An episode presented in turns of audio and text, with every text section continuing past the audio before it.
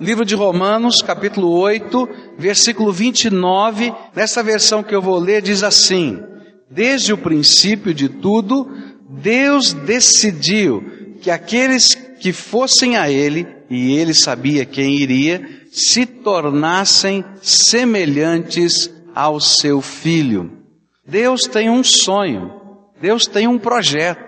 E desde lá da criação, a Bíblia nos diz que Deus nos criou a imagem e a semelhança dele. Ele queria que nós fôssemos parecidos com ele. Por causa do pecado, essa imagem e semelhança tem ainda alguns resquícios que podem ser percebidos.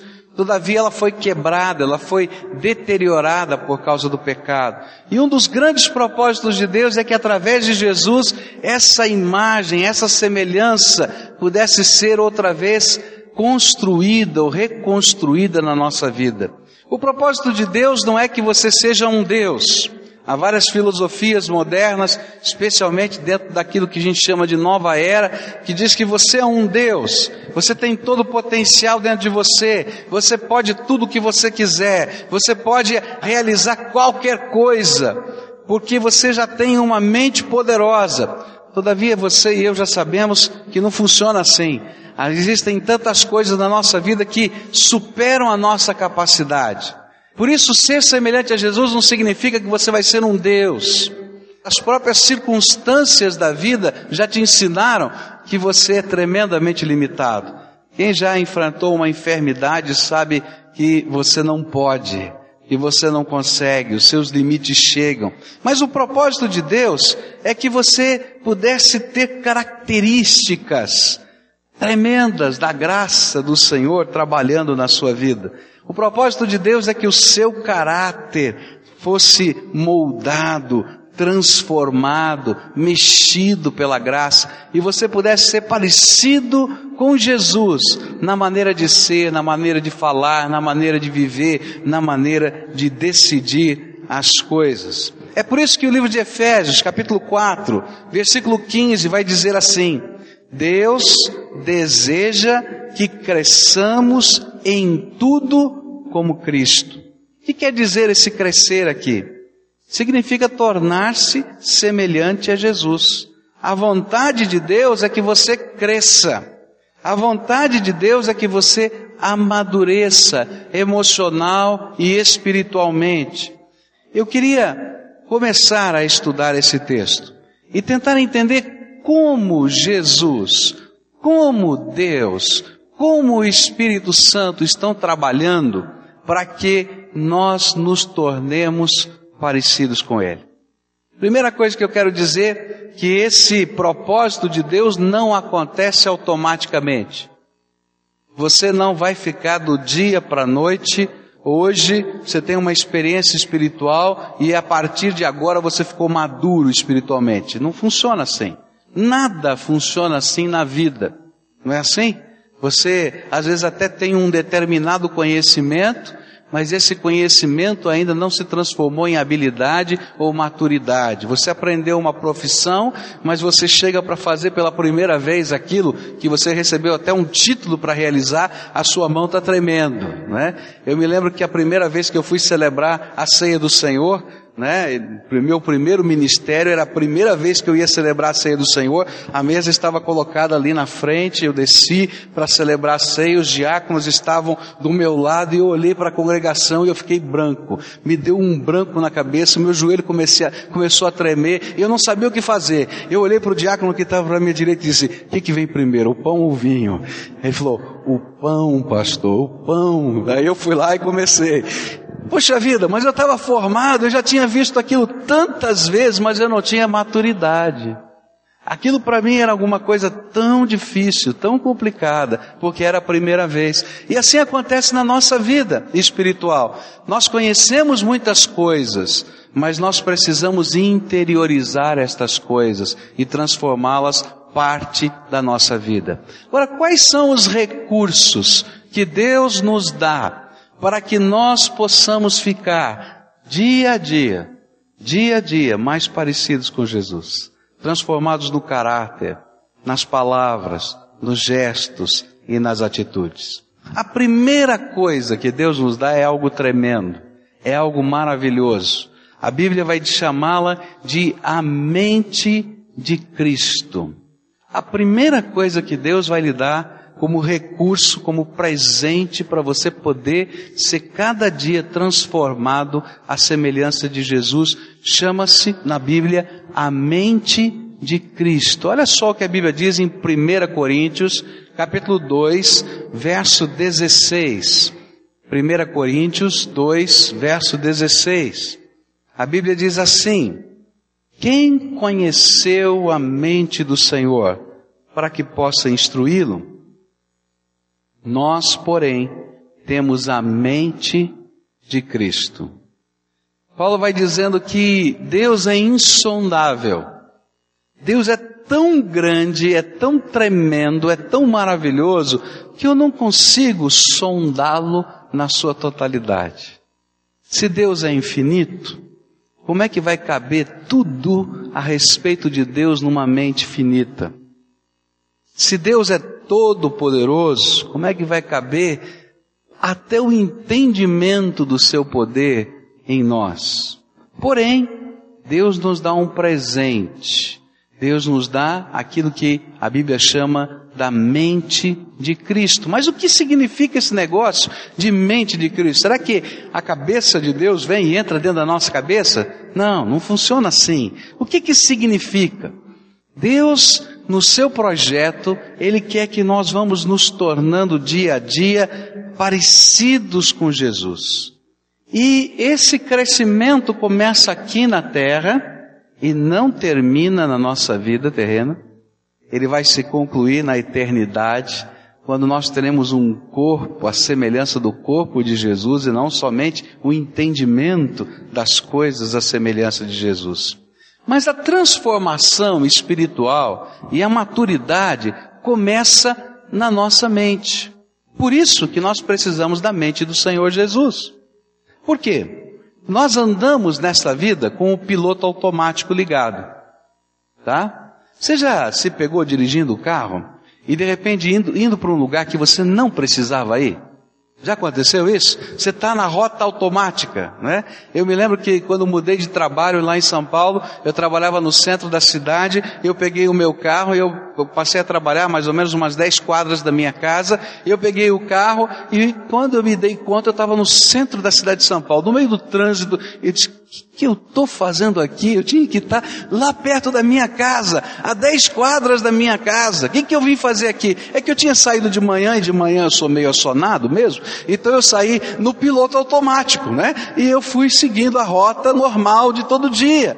Às vezes nós seguimos a nossa vida dessa maneira. Nós ligamos o piloto automático e esse piloto automático foi, vamos dizer assim, programado, tá? Programado por uma série de coisas na nossa vida. Ele foi programado pela nossa cultura, o jeitão em que o povo vive na nossa terra. Ele foi programado pela nossa educação. Ele foi programado pelos nossos relacionamentos. Ele foi programado pelas nossas experiências. Ele foi programado é, pelos nossos sonhos, pelos nossos alvos. E ele está lá ligado, tá? Rota marcada. E eu vou seguindo a minha vida. E de repente eu tenho um encontro pessoal com Jesus e descubro que algumas coisas daquele piloto automático não deveriam mais fazer parte da minha vida. E o que eu tento fazer? Eu pego a direção e fico brigando com o piloto automático. Não, vem para cá, né? E aí quando eu solto um pouquinho a direção, hum, volta de novo. E eu vou lá, puxo para cá de novo. Ah, não, eu quero ir para essa rota, mas hum, volta outra vez, né? E eu fico dizendo, mas o que que acontece? É porque nós não começamos a trabalhar a santificação, essa transformação para sermos parecidos com Jesus no lugar correto. Primeiro lugar que Deus quer que nós estejamos trabalhando é aqui, ó, na mente. Por isso, nós precisamos da mente do Senhor Jesus agindo sobre a nossa vida. O que que significa ter a mente de Cristo? Significa desligar o piloto automático e começar a focalizar a nossa vida, as nossas decisões e as nossas atitudes na maneira de Jesus agir. A nossa pergunta é: bom, tudo bem, no meu jeito, no meu bom senso, na minha história, na minha maneira de entender, essa seria a melhor solução. Mas não é isso que importa agora. Eu preciso da mente do Senhor Jesus. Eu preciso dizer qual é o jeito de Jesus para isso. Qual é a maneira de Deus para esta questão? Qual é o jeitão que o Espírito de Deus tem para lidar com estas coisas? E quando eu começo a focar a minha vida, não mais no meu piloto automático, na minha cultura, no, no que eu já aprendi, mas no jeito de Deus agir, responder, trabalhar e lidar com as coisas, eu vou sendo transformado no meu entendimento e vou assimilando a mente do Senhor Jesus. É uma questão de foco. Onde está o teu foco? Não trabalha mais automaticamente, porque automaticamente você vai fazer o que você sempre fazia, mas agora coloca o Senhor em primeiro lugar, o jeito dele, e permita que ele esteja transformando o seu entendimento à luz das circunstâncias. E quando isso acontece, a gente vai percebendo que os valores da nossa vida vão sendo transformados. Há um livro muito interessante, se você não leu, eu recomendo a sua leitura. Um livro antigo, um livro que é um best-seller no mundo inteiro, mas que fala a respeito da mente de Cristo, dessa nova maneira de encarar a vida. O livro é uma novela que tem o seguinte tema: Em seus passos, o que faria Jesus? E conta a história, nessa novela, de uma cidade que foi impactada pela mente de Cristo, pela maneira do Senhor Jesus agir. E as pessoas começavam então a resolverem os seus problemas, a lidarem os seus relacionamentos, a trabalharem lá no, na sua vida secular, a educarem os seus filhos, sempre se questionando primeiro, o que Jesus faria se estivesse diante dessa circunstância? Eles tinham que resolver os problemas éticos, eles tinham que resolver os problemas de relacionamento. Mas o que aquela história, aquela novela nos conta é realmente aquilo que a Bíblia nos ensina. Eu só posso ser parecido com Jesus se eu permitir que a minha mente seja transformada, que os meus valores sejam mudados, que a minha cultura seja preservada em algumas coisas que são boas, mas aquilo que não vem de Deus seja tirado, seja limpado, porque senão eu vou sempre estar lutando comigo mesmo, porque Satanás constrói dentro da nossa mente aquilo que a Bíblia chama de fortalezas no entendimento.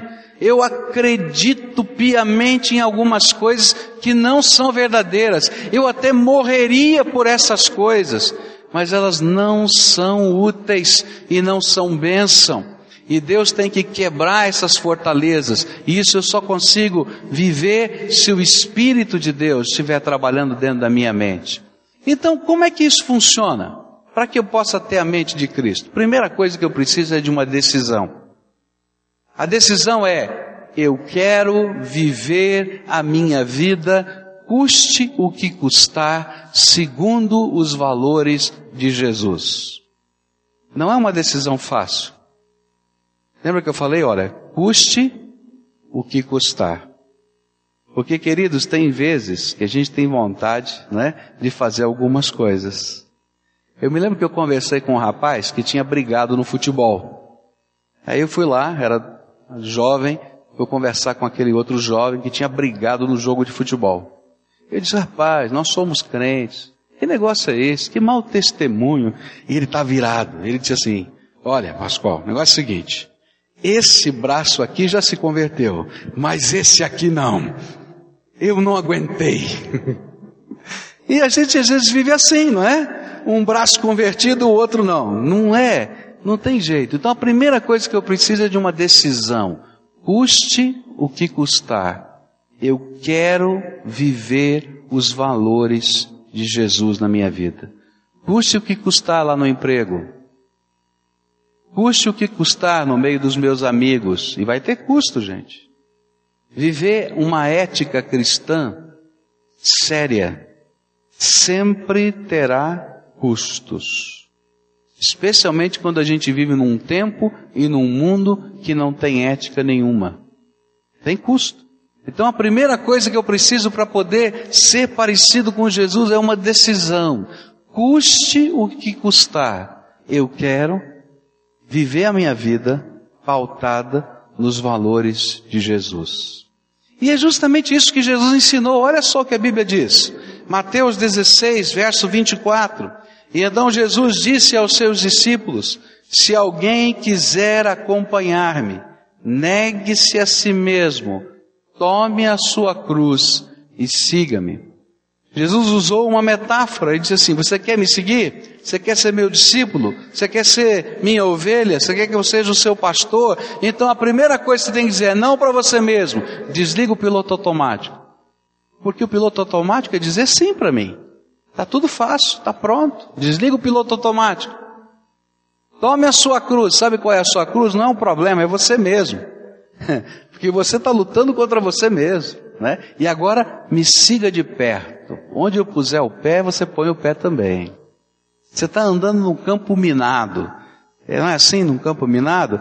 Vai alguém vendo onde é que tem, um especialista onde tem as minas, e o pelotão vai atrás. Onde aquela pessoa põe o pé, a gente tenta colocar exatamente no mesmo lugar, porque se tiver um pouquinho para lá ou para cá pode explodir, e assim acontece na nossa vida. Então a primeira coisa é uma decisão, custe o que custar, eu quero viver, eu quero reagir, eu quero fazer as coisas aqui como o Senhor Jesus faria. Mas só a decisão não funciona. Quanta gente já decidiu fazer bem, e fazer coisas certas e fez tudo errado. É por isso que o apóstolo Paulo vai dizer para a gente, né? O bem que eu queria fazer, não faço. O mal que eu não queria fazer, isso faço. Que miserável homem eu sou. E essa é a minha descrição, a sua descrição. Ainda que a mente de Cristo, ela comece a ser implantada em nós por uma decisão, só a decisão não funciona. Eu preciso de uma segunda coisa. E a segunda coisa é a palavra de Deus. Por quê?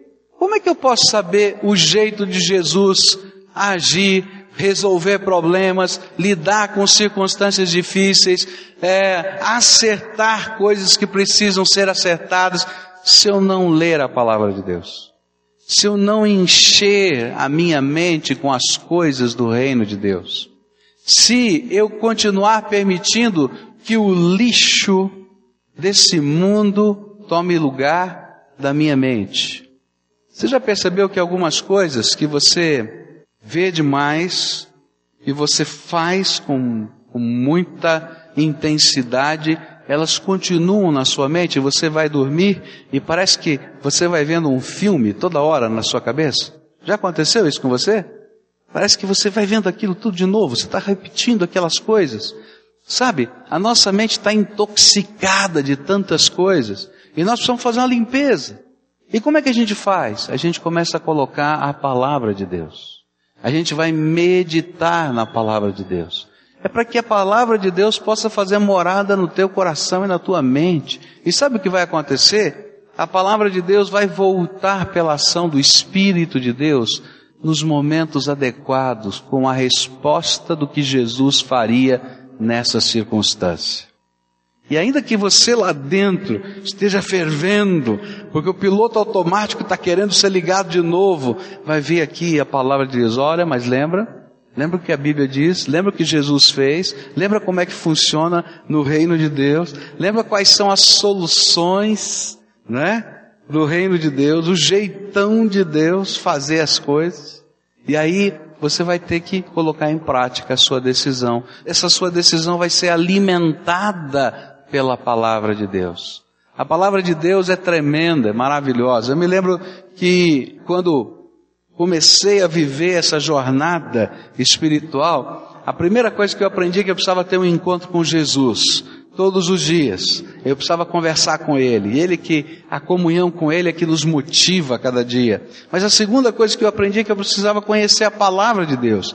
E à medida que eu comecei a estudar a palavra de Deus, a ler sequencialmente a palavra de Deus, a deixar a palavra de Deus permear o meu coração, eu comecei a perceber que as coisas que iam acontecendo na minha vida tinham resposta naquilo que eu tinha lido. E disse, olha só, li isso ontem. Oh, como é que pode? Que coisa tremenda! E aí a gente vai vendo a graça de Deus na vida da gente. E a mente de Cristo vai sendo incorporada dentro da nossa vida. Primeiro por uma decisão, depois pela palavra de Deus.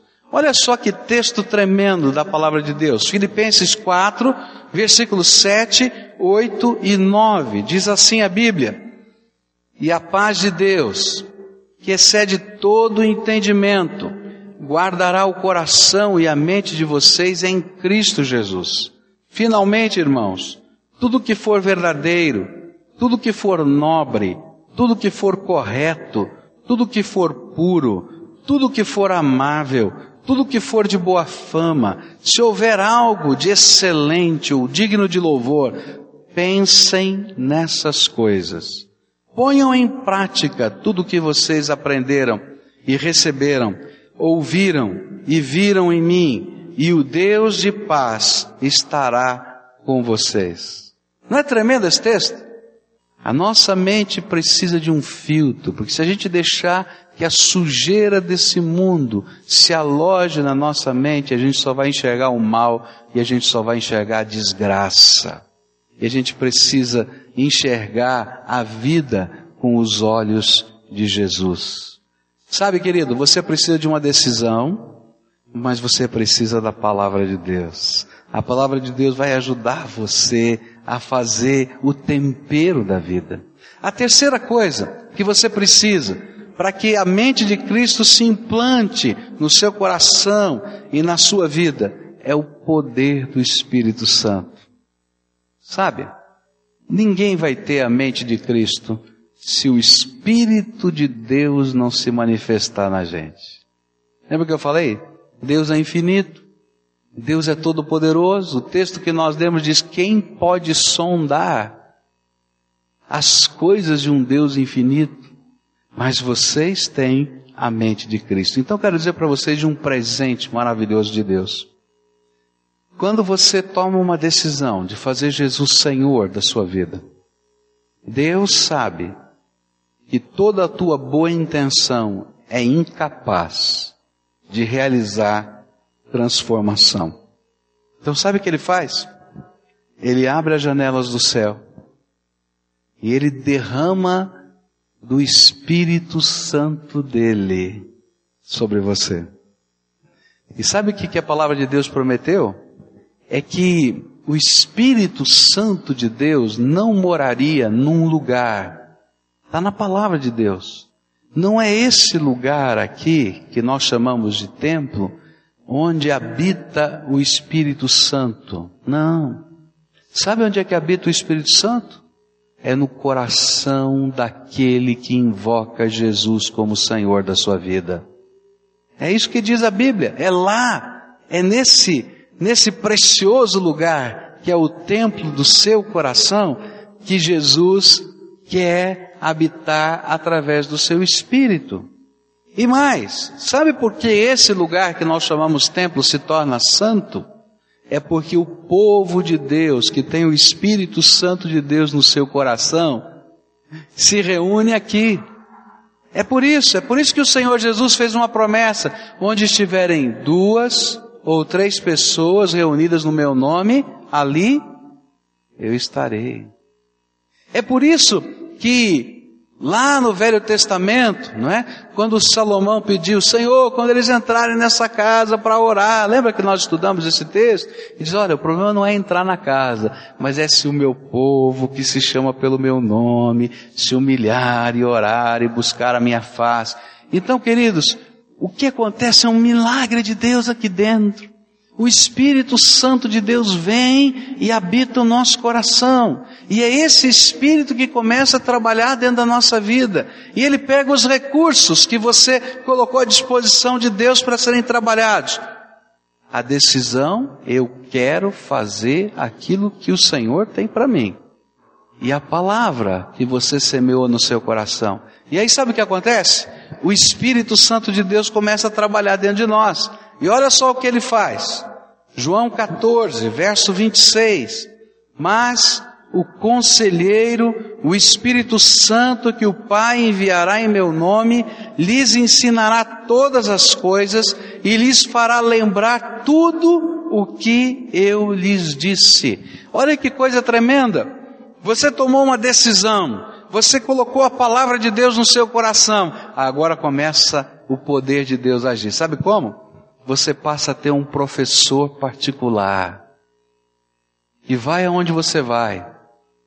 E está com você todo o tempo. E sabe o que esse professor faz? Ele diz: Olha, você me deu duas ferramentas.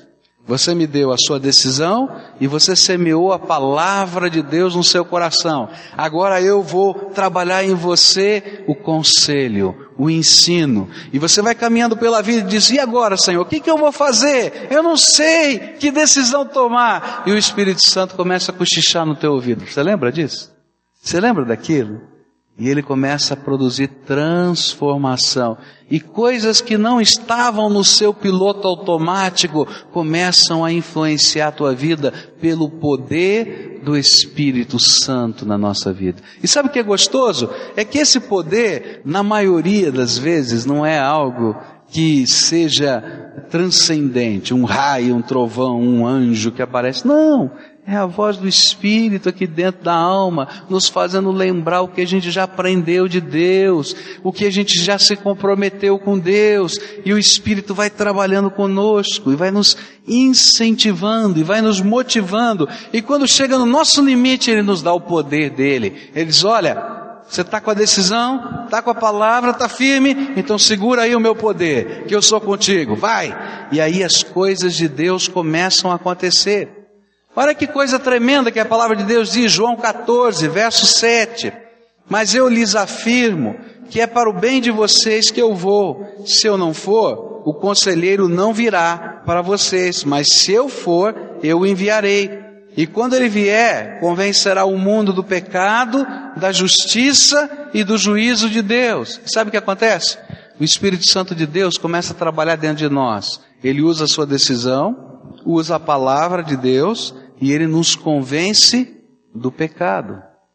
Eu me lembro que um dia chegou um rapaz que eu estava evangelizando, um canadense, ele não falava bem o português, e ele chegou com a sua moto, com a Bíblia dele em inglês, bateu na porta da minha casa e disse: Pascoal, eu tenho uma dúvida, você pode tirar uma dúvida para mim? Eu disse: Pois não. Pegou a Bíblia dele em inglês e leu para mim o texto. Eu olhei lá para aquele texto em inglês, peguei a minha Bíblia em português e li em português. E lá dizia assim: olha, os homossexuais não herdarão o reino dos céus. Literalmente. Eu disse para ele: o que é que você não entendeu? Ele falou: o que, que significa isso? Eu olhei para ele e falei: ó, Jerry, o que está escrito aí é que os homossexuais não entram no reino dos céus. É isso mesmo? Eu falei: é. Você não está lendo? Tô. Tá bom. Pegou a moto dele e foi embora. Dois dias depois ele me telefona, ó, tá aqui meu novo número de telefone, tá aqui o meu novo endereço. Eu disse, por que, Jerry? Ele disse, sabe, quando eu cheguei no Brasil eu não tinha onde morar. E lá na Praça da República em São Paulo eu encontrei um senhor, que era um homossexual. E ele me convidou para morar com ele. E eu vivia na casa dele em troca de favores sexuais. E a hora que eu comecei a andar com Jesus, eu estava lendo a Bíblia, eu abri a Bíblia, e de repente cai nesse versículo. Eu falei, Deus está falando comigo, mas será que eu entendi direito? E aí eu peguei a Bíblia, peguei a minha moto e fui correndo na sua casa. E quando você falou que era aquilo mesmo, e que a Bíblia estava dizendo isso, e você leu junto comigo, eu entendi que eu tinha que mudar de vida. Eu já tinha tomado uma decisão. A palavra de Deus estava me mostrando quais são as ferramentas e o Espírito Santo me deu poder. Eu peguei na mesma hora as minhas malas, fui para o curso de inglês, onde eu lecionava, e disse: Bom Deus, agora eu já tomei, fiz a minha parte. Eu preciso de um milagre, porque eu não sei onde eu vou morar, eu não tenho dinheiro. E aí, enquanto ele estava lá dando aula, num, num local em São Paulo, um dos seus alunos disse: Você vai viajar? Ele disse: Não, eu estou com um problema de moradia e estou em dificuldades, eu preciso achar um lugar para morar. Ele falou: Não, vai lá para minha casa. Aí eu falei: Ih, outro. Complicado esse negócio. Não, olha, eu saí de uma encrenca. Oh, pera aí, rapaz, não é nada disso não, não tem nada a ver, tá? O negócio é o seguinte, lá na minha casa tem uma casa de hóspedes, na minha família fica na fazenda, eu moro sozinho na casa, você fica na casa de hóspedes até você ter um local. E ele ficou ali três meses até voltar para o Canadá. E ele disse: Está vendo como Deus é tremendo? Ele fala o coração da gente, mas ele resolve as coisas quando nós tomamos as decisões segundo a Sua vontade. O que eu quero dizer para você é que o Espírito de Deus trabalha conosco nessa transformação. Ele não somente nos convence do pecado, ele também nos liberta do pecado. Ele também nos apresenta a graça. Olha só esses outros dois textos que eu queria deixar com vocês para a gente concluir essa mensagem. João 16 diz assim, verso 13: Mas quando o Espírito da verdade vier, ele os guiará a toda a verdade. Não falará de si mesmo, falará apenas o que ouvir e lhes anunciará o que está por vir é o poder dele que nos liberta, é o poder da verdade de Deus que nos liberta. E diz a Bíblia: E conhecereis a verdade, e a verdade vos libertará. E o Espírito Santo é o Espírito da verdade, que vai falando ao nosso coração e vai mudando o nosso piloto automático. Olha só esse outro texto. Romanos 6, versículos 14, 18 e 22. Pois o pecado não os dominará, porque vocês não estão debaixo da lei, mas debaixo da graça. Vocês foram libertados do pecado e tornaram-se escravos da justiça. Mas agora que vocês foram libertados do pecado e se tornaram escravos de Deus, o fruto que colhem leva à santidade e o seu fim é a vida eterna. Romanos 8:2 Porque por meio de Cristo Jesus a lei do Espírito de vida me libertou da lei do pecado e da morte. O propósito de Deus para a sua vida é que você seja semelhante a Jesus. E por isso, você precisa da mente de Cristo. A mente de Cristo é um novo foco e uma nova perspectiva para todas as decisões e ações da sua vida. Ela se forma por uma decisão. Eu quero viver do jeito que Deus quer para mim.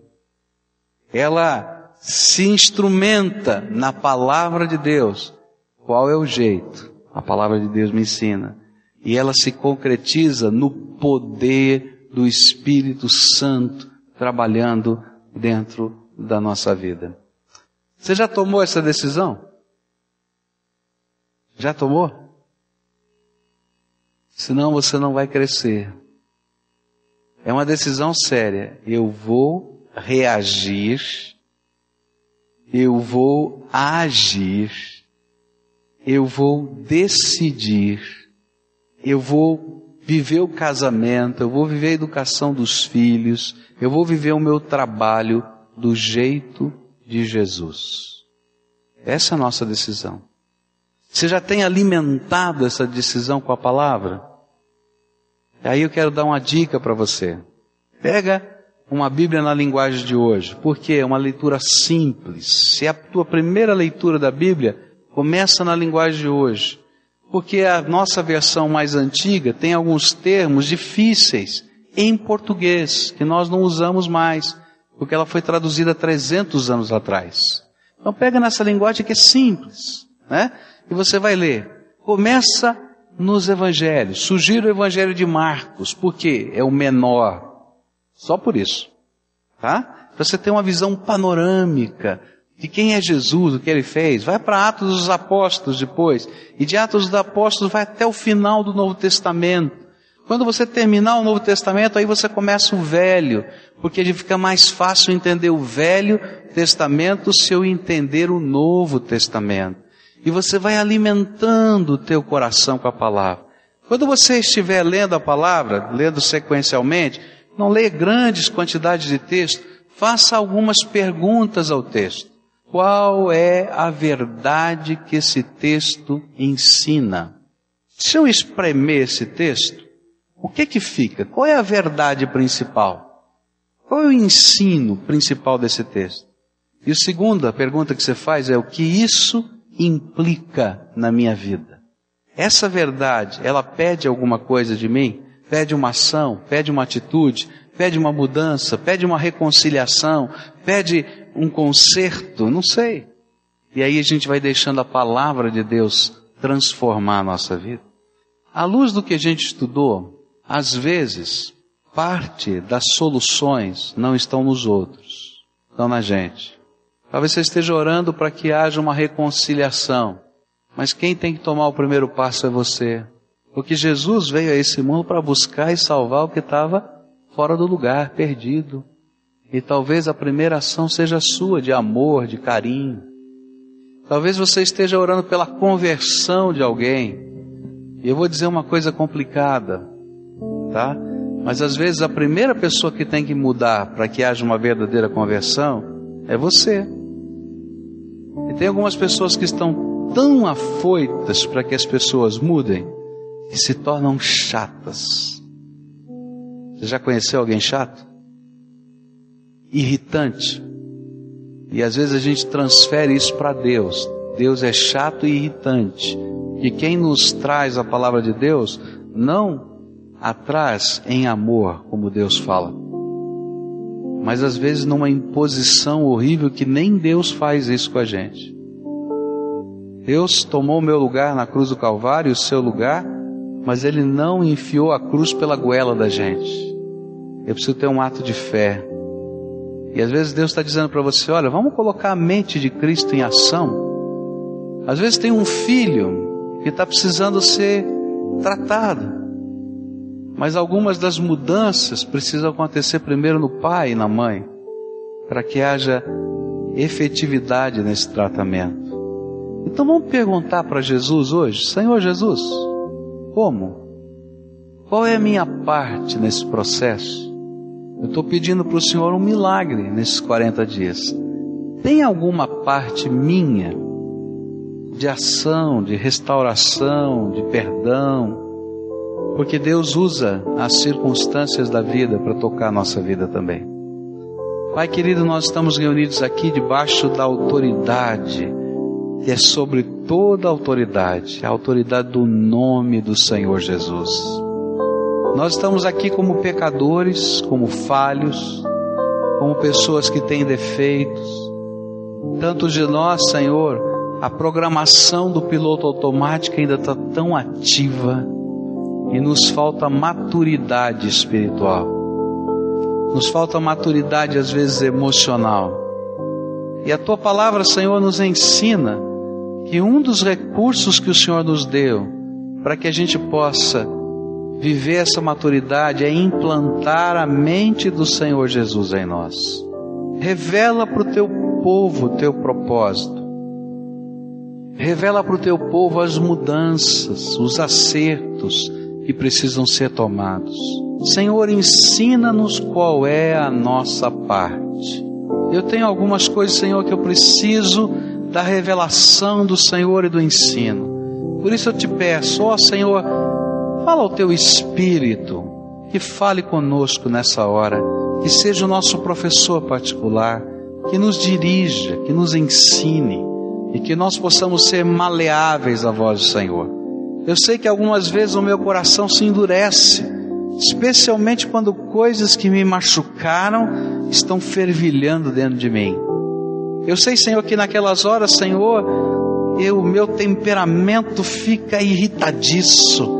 E eu te peço em nome de Jesus, Senhor, quebra o meu temperamento e faz a tua obra, Senhor, na minha vida. Porque eu quero ser parecido com o teu filho Jesus.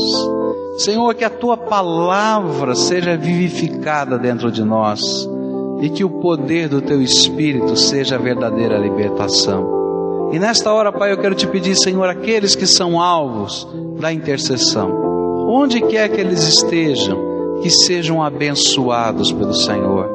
Toca-lhes, Senhor, com a tua graça. Alguns precisam de cura, cura, Pai, em nome de Jesus. Alguns precisam de libertação, liberta em nome de Jesus. Alguns precisam, Senhor, de transformação espiritual. Oh, Jesus, faz a tua obra, Pai. Tu és aquele que pode salvar o que está perdido. Então, onde estiver, coloca a tua mão de poder, Senhor. Bendito seja o nome do nosso Salvador e Senhor Jesus. Amém e amém.